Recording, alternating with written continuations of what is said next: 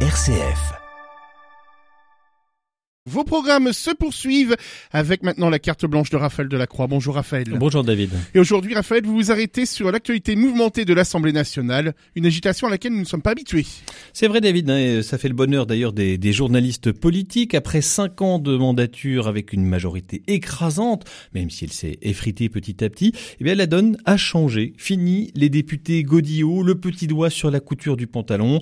Les grandes négociations ont démarré, à commencer par ce qui se joue en ce moment, l'attribution des postes à l'Assemblée et ça va continuer, nécessitant pour chacun des textes législatifs des négociations avec les différentes composantes politiques. C'est plutôt une bonne nouvelle pour la démocratie. Oui, sans doute, hein, on a suffisamment critiqué le côté monarchique de la Ve République associé à la manière très verticale d'Emmanuel Macron d'exercer le pouvoir, pour à présent savourer qu'il y ait un peu d'eau dans le vin jupitérien. Mais ne nous y trompons pas, ceux qui se plaignent de la lenteur des réformes dans notre, dont notre pays a besoin devront supporter qu'elles soient désormais systématiquement soumises aux règles des négociations politiques, ce qui ralentira fatalement le rythme parlementaire. Les tactiques d'alliance politicienne ou les blocages des différentes oppositions pourraient bien ne pas plaire à ceux-là même qui se réjouissent de voir une assemblée plus bariolée que l'habitude.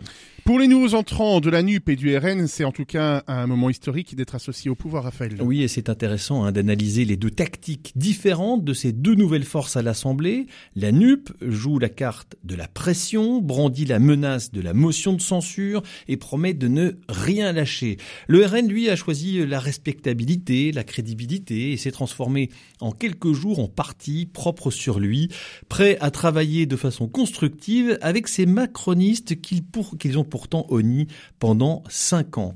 Le duel euh, Coquerel-Tanguy au poste de président de la commission des finances est assez éloquent à ce sujet. Le mélanchoniste est un militant politique peu diplômé.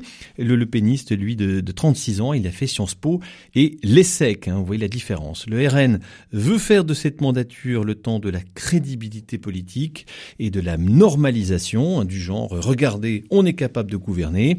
Il prépare donc l'après-Macron, une stratégie qui n'est pas sans risque les électeurs RN pourraient reprocher à leurs élus d'être devenus des apparatchiks et les gens du système qu'ils ont pourtant dénoncé en permanence. La NUP, elle, fait le choix de rester fidèle à sa force protestataire. Eh bien, l'avenir nous dira si leurs choix respectifs auront été les bons.